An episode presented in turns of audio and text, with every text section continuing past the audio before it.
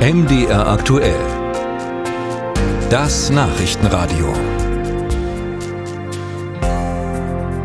Was wäre, wenn die AfD bei der nächsten Landtagswahl in Thüringen stärkste Kraft wird?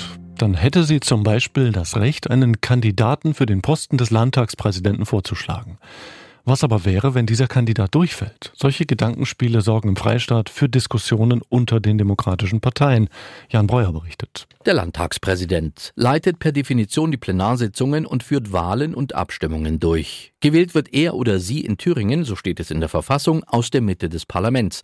Konkreter wird die Geschäftsordnung des Landtags in Paragraph 2 Absatz 2. Zitat. Die Wahl erfolgt auf Vorschlag der Fraktionen unter Beachtung ihrer Stärkeverhältnisse. Zitat Ende.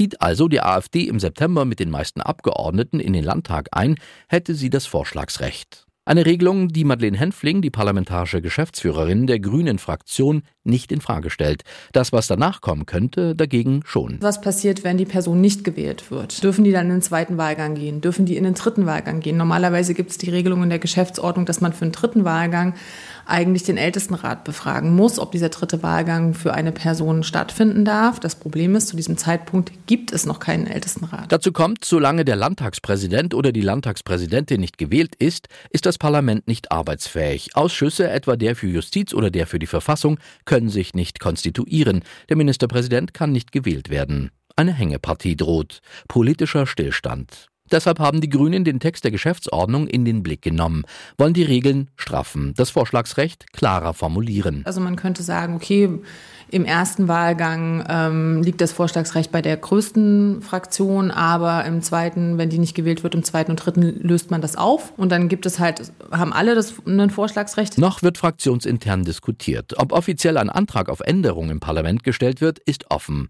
Wobei die Idee Unterstützung erfährt im Koalitionslager. Die Linke kann sich eine ähnliche Regelung vorstellen wie im dritten Durchgang der Ministerpräsidentenwahl. Kampfkandidaturen möglich, wer die Mehrheit der abgegebenen Stimmen erhält, kommt ins Amt. Bei der SPD ist Dorothea Marx parlamentarische Geschäftsführerin. Sie respektiert den Wunsch nach einer konkreteren Formulierung, sieht die Notwendigkeit dafür nur bedingt. Ja, das ist immer schön, wenn man was klarer stellen kann. Aber Sie hatten ja gefragt, ob dann die Welt untergeht, wenn man es nicht macht, und sie geht nicht unter. Ähnlich die Stimmen aus der Opposition, wobei sich nur zwei der drei Parteien rege beteiligen an der Diskussion.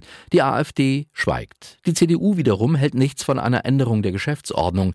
Der Text sei völlig ausreichend und mehrfach erprobt, sagt Steffen Schardt, der justizpolitische Sprecher der Fraktion. Bis jetzt ist es auch in schwierigen Verhältnissen immer gelungen, einen, einen Landtagspräsidenten zu wählen. Und das bedeutet nicht automatisch und nicht zwingend, dass der am Ende von der stärksten Fraktion kommen muss. Diesen Geist der Vergangenheit beschwört ebenso die FDP. Thomas Kemmerich, Sprecher der Gruppe der Liberalen, sieht notwendige Anpassungen weder in der Verfassung noch in der Geschäftsordnung des Landtags, eher schon in der Ausrichtung der Parteien. Ich würde keine Verfassung ändern, sondern meine politische politische Richtung, meine politischen Aussagen, meine politischen Wirkkraft, weil das ist das, was die Leute auf den Turm und dazu bringt, äh, jetzt ihr Kreuz doch zu machen. Am 1. September wählt Thüringen einen neuen Landtag. Aktuelle Umfragen sehen die AfD bei 31 Prozent, gefolgt von CDU und Linke mit 20 bzw. 15 Prozent. Die SPD liegt bei 6, die Grünen bei 5 und die FDP bei 3 Prozent.